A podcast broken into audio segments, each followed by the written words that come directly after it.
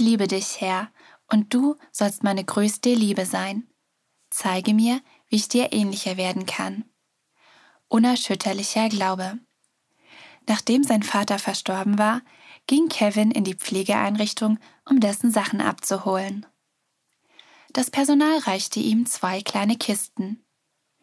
Er sagte, dass ihm an diesem Tag klar wurde, dass es wirklich keinen Überfluss an Besitztümern braucht, um glücklich zu sein. Sein Vater Larry lebte ein unbeschwertes Leben und hatte immer ein Lächeln und ein ermutigendes Wort für andere parat. Der Grund für sein Glück war ein weiterer Besitz, der nicht in eine Kiste passte. Ein unerschütterlicher Glaube an seinen Erlöser Jesus. Jesus erinnert seine Jünger zudem, Reichtümer im Himmel zu sammeln. Vers 20.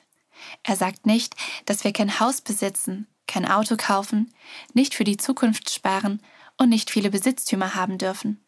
Aber er fordert uns auf, den Fokus unserer Herzen zu untersuchen. Larrys Fokus lag darauf, Gott zu lieben, indem er andere liebt. Er ging in der Pflegeeinrichtung, in der er lebte, auf und ab, begrüßte und ermutigte andere Menschen. Wenn jemand weinte, hatte er ein tröstendes Wort, ein offenes Ohr oder ein aufrichtiges Gebet parat. Sein Geist war darauf ausgerichtet, zu Gottes Ehre und zum Wohle der anderen zu leben. Könnten wir mit weniger Dingen, die uns belasten und von den wichtigeren Dingen der Gottes- und Nächstenliebe ablenken, glücklich sein? Denn wo dein Reichtum ist, da ist auch dein Herz. Vers 21.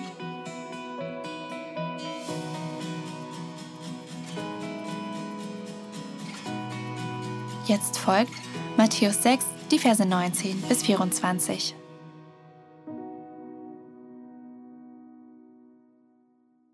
Sammelt keine Reichtümer hier auf der Erde an, wo Motten oder Rost sie zerfressen oder Diebe einbrechen und sie stehlen können.